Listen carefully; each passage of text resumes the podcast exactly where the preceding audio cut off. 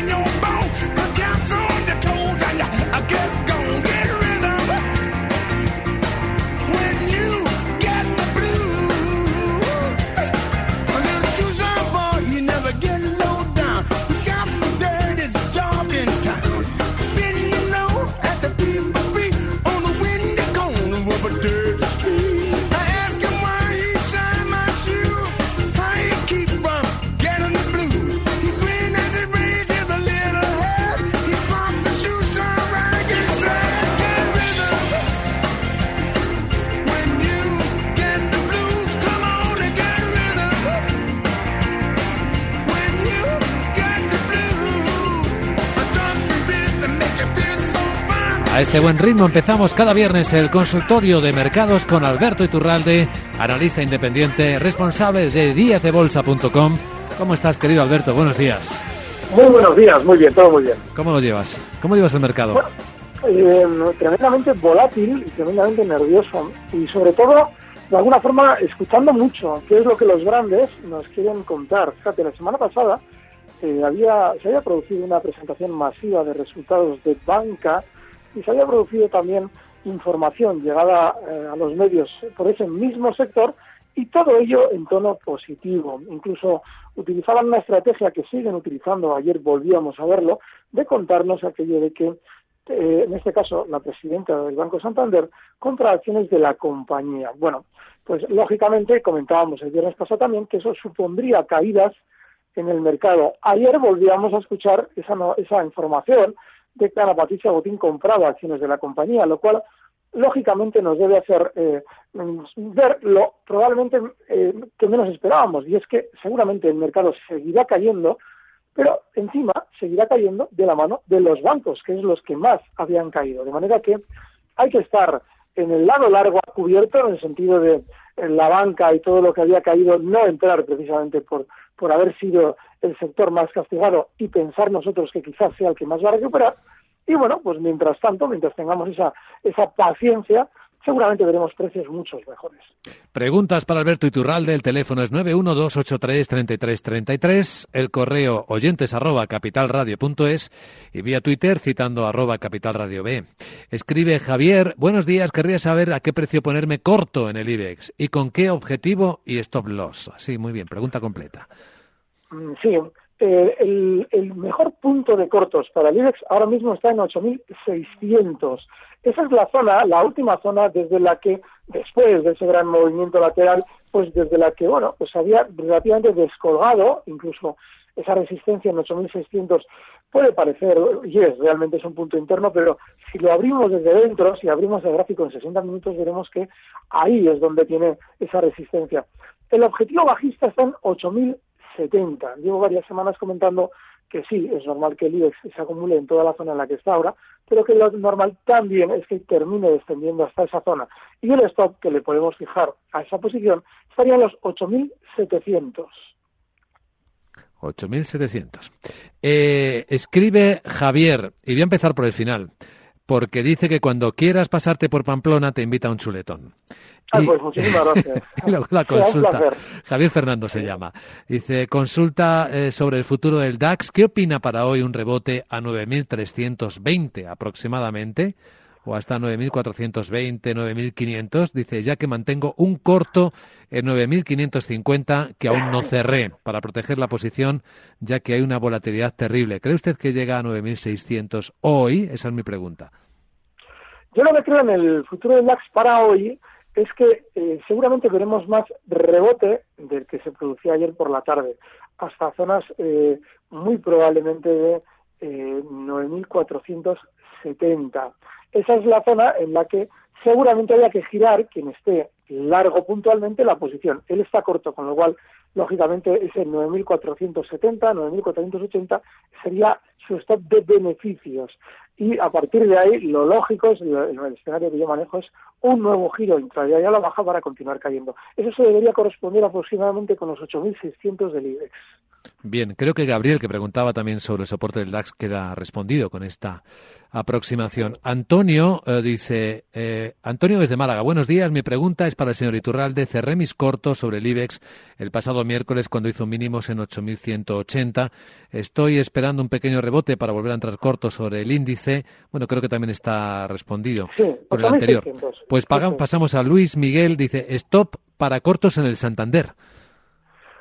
Mm, vale, el, el caso del Santander eh, yo creo que es probable que si vemos los 8.600 del IBEX hoy, bueno, estamos hablando ya de, posiciones tremendamente eh, eh, cercanas a los precios en los que nos encontramos, de manera que nadie puede plantearse este tipo de estrategias como algo que tenga mucha fiabilidad.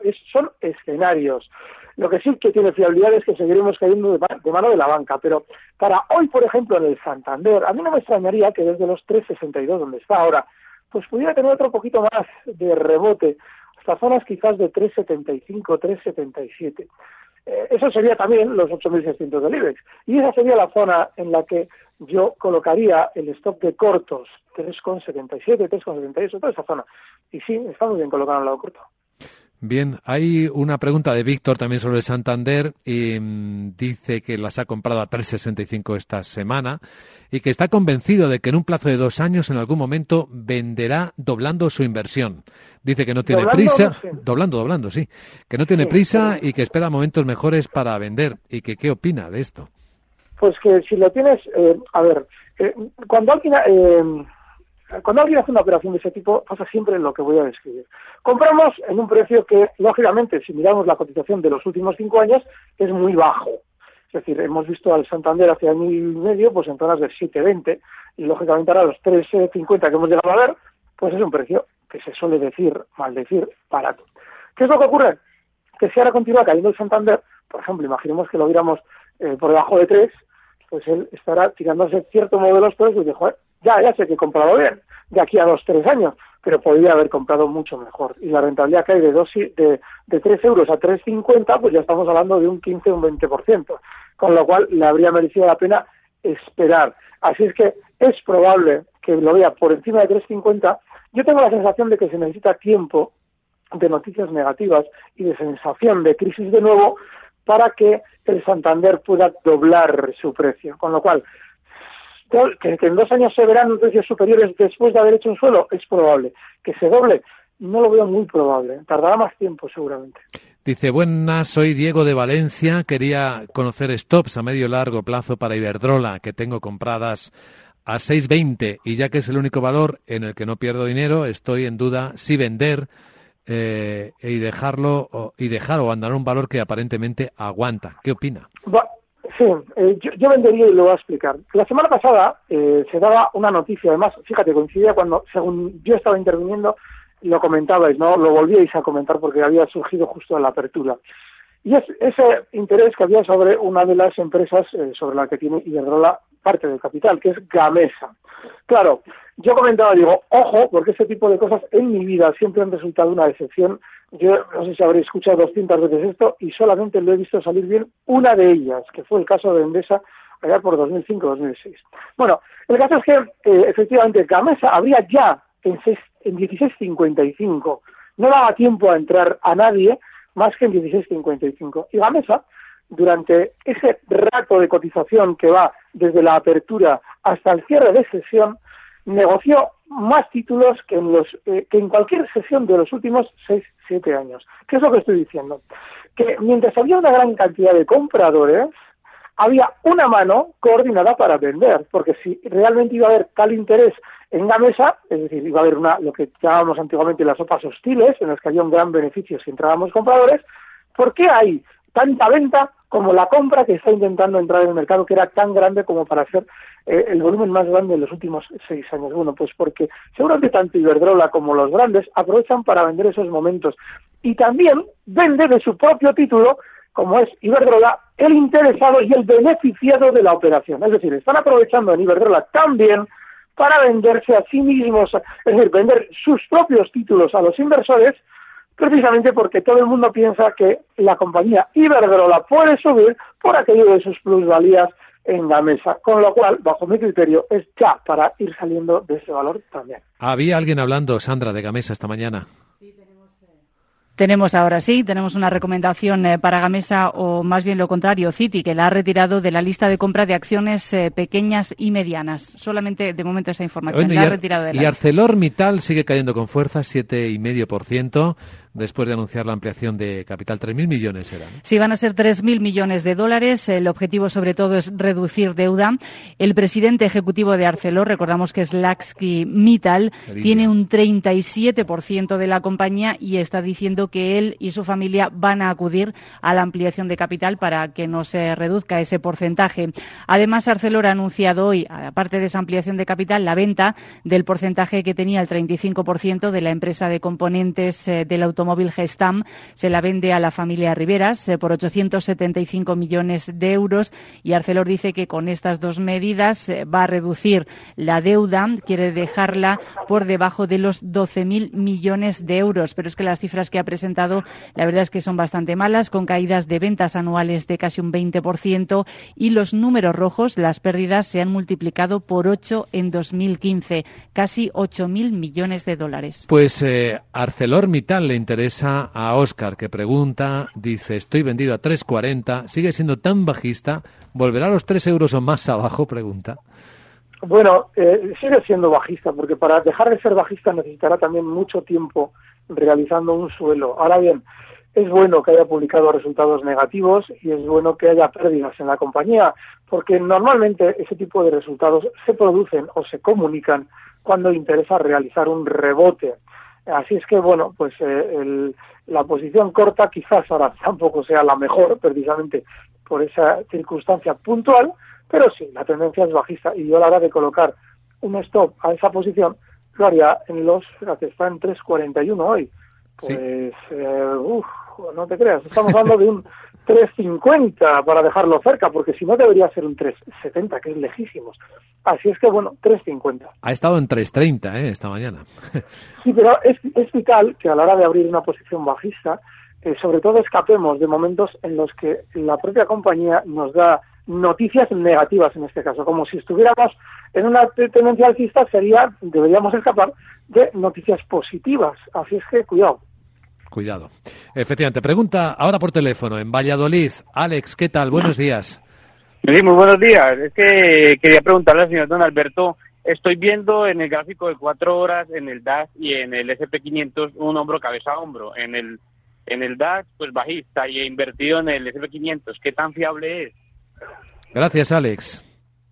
Eh, no, no, no está, la pregunta está muy bien porque nos da, nos da pie para explicar algo importante. No es fiable porque las figuras de hombro, cabeza, hombro tienen que ser siempre, bueno, no es que tienen que ser, es que son figuras de cambio de tendencia. Con lo cual, como venimos cayendo, el hombro, cabeza, hombro normal y corriente, que en cierto modo él veía, es decir, el bajista, pues no tiene sentido porque venimos cayendo. Deberíamos haber subido mucho y ver el hombro, cabeza, hombro, porque sería un giro a la baja de la posición. Y el SP500 no tiene ningún hombro, cabeza, hombro invertido, es un movimiento lateral porque la tendencia es lateral. El hombro cabeza hombro, como todas las figuras de cambio de tendencia, son movimientos laterales después de una tendencia previa.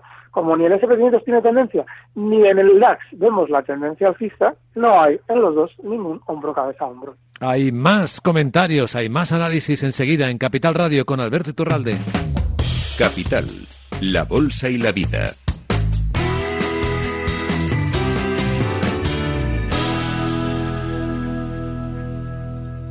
Con los tipos de interés en mínimos históricos, los depósitos bancarios son como tarros de monedas. Ya no aportan la rentabilidad deseada. Es el momento de gestionar tus ahorros de forma diferente. Renta 4 Banco te ofrece R4 Activa, un servicio de gestión activa de carteras de fondos de inversión que se ajusta al perfil de cada inversor. Con total transparencia y riesgo controlado, tus ahorros en manos de expertos gestores. Infórmate en r4.com o en el 902 15 30 20 y obtén mayor rentabilidad para tu dinero. Renta 4 Banco, tu banco especialista en inversión. Techman Capital es una boutique de banca de inversión independiente, especializada en el middle market con presencia en España, Estados Unidos, México y Colombia. Ofrecemos un servicio personalizado, asesoramos en fusiones y adquisiciones, ampliaciones de capital, financiación y reestructuraciones y acceso al mercado de capitales. Techman Capital. Somos independientes. No lo digo por presumir, ¿eh? pero es que yo siempre he sido muy psicólogo. A mí el olfato es que nunca me ha fallado. No sé, llama el instinto, o si quieres llama la intuición, pero nada más verle me dije, este paga, este paga seguro. Yo es que para estas cosas soy... En los negocios no hay intuiciones que valgan, solo hay bases de datos, experiencia y profesionalidad. En E-Informa tenemos toda la información que necesita para que pueda hacer un negocio seguro.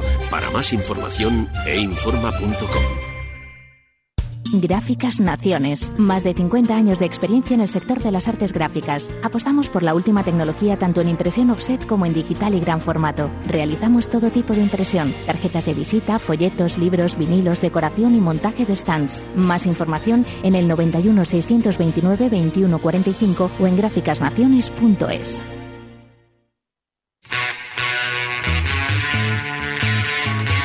Capital, la bolsa y la vida. Siente la economía.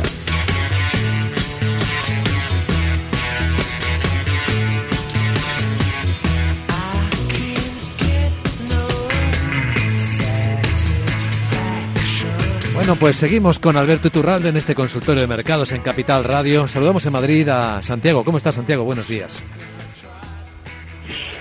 Hola, Santiago, adelante. Hola, buenos días. Buenos días. Sí. Pues adelante con la pregunta. Ah, vale, ya, es que no, venga, eh, CIA Automotive y Inditex. CIA Automotive. el señor Iturralde que en el 8200 está la clave, para que desde ahí otra vez empecemos la tendencia alcista. Del IBEX, claro. Bueno, pues vamos a ver. Gracias, eh, bueno, Alberto.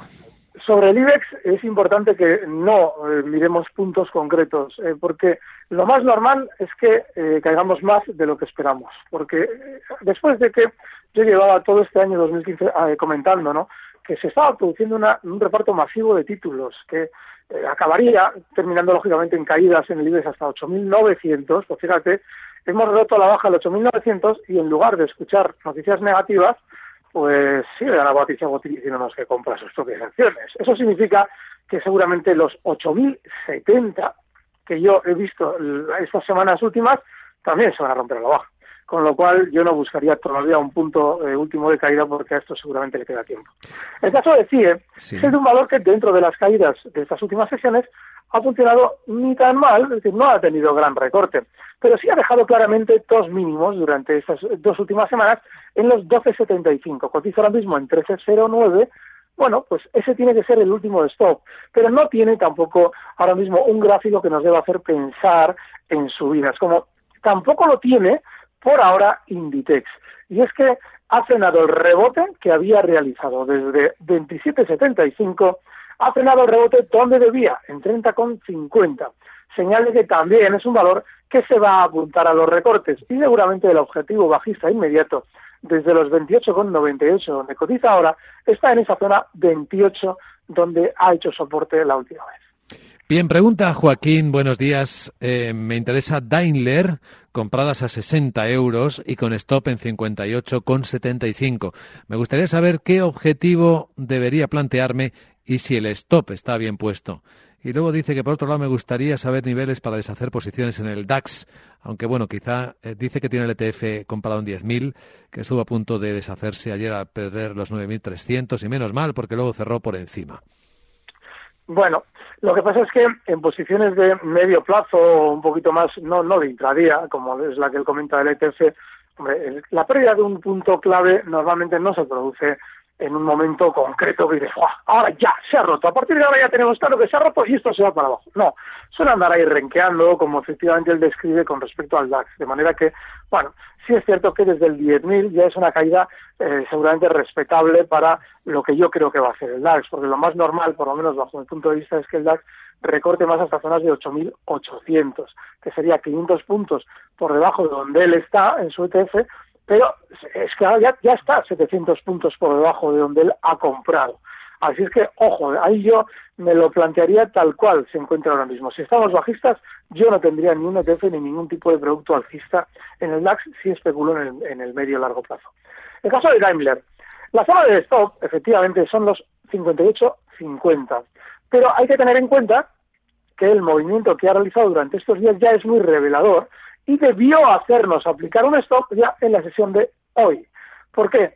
Eh, porque tenemos, eh, es un precio que ha roto durante estos días justo la zona 62, que también era un soporte, y bueno, pues eh, vale, ayer lo, quizás lo podíamos haber aguantado temporalmente para ver si recuperaba, pero ya al ver durante la sesión de hoy, lógicamente ayer por la tarde ya veíamos que no recuperaba esa zona 62, y la, y la sesión de hoy que no lo recupera, yo me plantearía ya la salida, porque lo más normal es que ese 62 sea clave, porque se ha roto con mucha velocidad.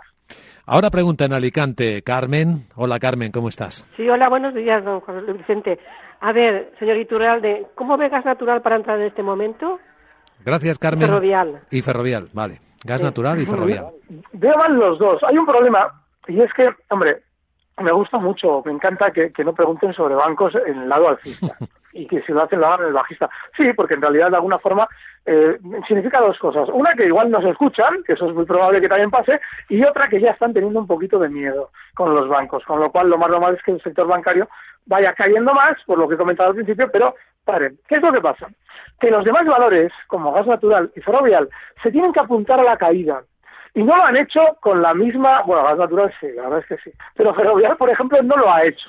Se tiene que generar un pánico y ese pánico, lo más normal es que eh, lleve a gas natural a descender más hasta zonas, no nos deben extrañar, desde los 16.38, ¿dónde está? Hasta zonas de 14.50. De manera que yo en gas natural, y más, eh, estando ahora mismo en el soporte, pero sin volatilidad, es decir, con ganas de romperlo a la baja, solamente me plantearía una entrada, si voy a ser muy disciplinado con el stock en los mínimos de 16.30 en gas natural, pero ya le adelanto que lo más probable por esa baja volatilidad es que lo rompa a la baja. El caso de Ferrovial había funcionado muy bien en el pasado, pero ya nos ha demostrado estas semanas que sabe caer. De manera que si él sabe caer, nosotros tenemos que ser súper disciplinados.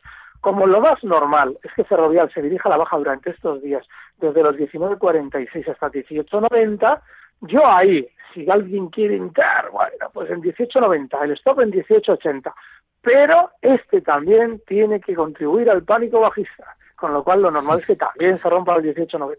Una por Twitter, escribe Joan, Joan Subirats. ¿Puede el mercado escondernos algo muy doloroso? Parece un mercado nervioso, sube el VIX, la bolsa. ¿Puede explicarlo? Sí, lo explico. Eh, cuando el, problema que tenemos eh, a la hora de ver las grandes caídas es que normalmente las vemos los especuladores en el tono que no hay que verlas. Nosotros siempre nos fijamos en los días rojos. el martes rojo, vamos a ver cotizar la, bolsa el sábado y el domingo para que por fin haya un sábado y un domingo rojos, que son los únicos días rojos que nos falta por ver. Todos los días, todos los años tenemos un lunes, martes rojo. Sin embargo, el problema es, esos, es que esos días no son relevantes, porque son parte del camino. Lo relevante es qué pasaba antes de esos días tan trágicos. Y es lo que yo he venido comentando el último año, que se inventan un malo como el de Grecia para matarlo, es decir, para decirnos que se ha solucionado todo y que compremos, y nosotros no vemos nada rojo esos días, vemos todo maravilloso, vamos a comprar, vamos a seguir comprando, la economía se recupera, el gobierno nos lo dice, nosotros no lo creemos. Es ese tipo de cosas son en las que tenemos que fijar la atención, porque luego, cuando el mercado ya genere todos los días rojos, después de que los grandes nos han vendido los títulos, pues lógicamente se necesita la misma información en el lado contrario. Y como no la estamos viendo, pues más que eh, estar escondiéndonos algo, lo que nos está es difiriendo algo que veremos durante los próximos meses y será información en tono muy negativo.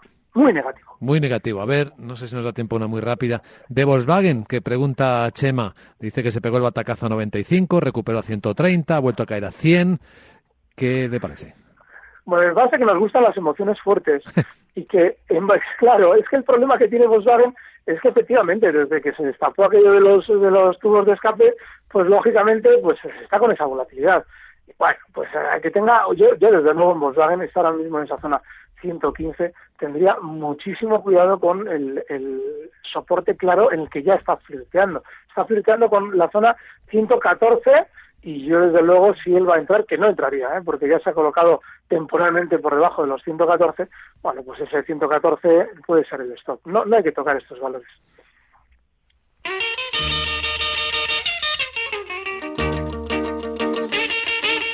Ya está aquí el momento más esperado, el minuto de oro. A ver, Alberto, ¿qué has seleccionado para este viernes? Madre mía, eh, mucho, eh, esto es alto voltaje. Ayer una compañía Sí, porque yo le he venido explicando estos últimos meses y es que eh, nos preguntaban a veces por, por Safir. Y decían, hay que tocarla, hay que dejarla caer y que nos dé malas noticias. Bueno, pues ayer tuvimos ya el primer gesto de malas noticias en un valor que había venido cayendo también como los demás durante muchas sesiones y lo estaba haciendo hasta un soporte en el que una vez que ha llegado ya el valor nos publican eh, un, que van a hacer un ERE y que bueno pues que las cosas están relativamente mal en la compañía. Bueno, pues ya está. Eh, el valor elegido para el minuto de oro es SAFIR, con un peligro enorme, así es que solamente para disciplinados. El stop tiene que estar, porque SAFIR cotiza ahora mismo en 1.45, el stop tiene que estar justo en el 1.40 y el objetivo alcista en 1.60. Y vamos a especular, lógicamente, con que nadie entra en el valor cuando publica un ERE la compañía. Alberto Iturralde, gracias. Recibe al momento las operaciones de Alberto Iturralde vía SMS en tu móvil. Operativa DAX.com.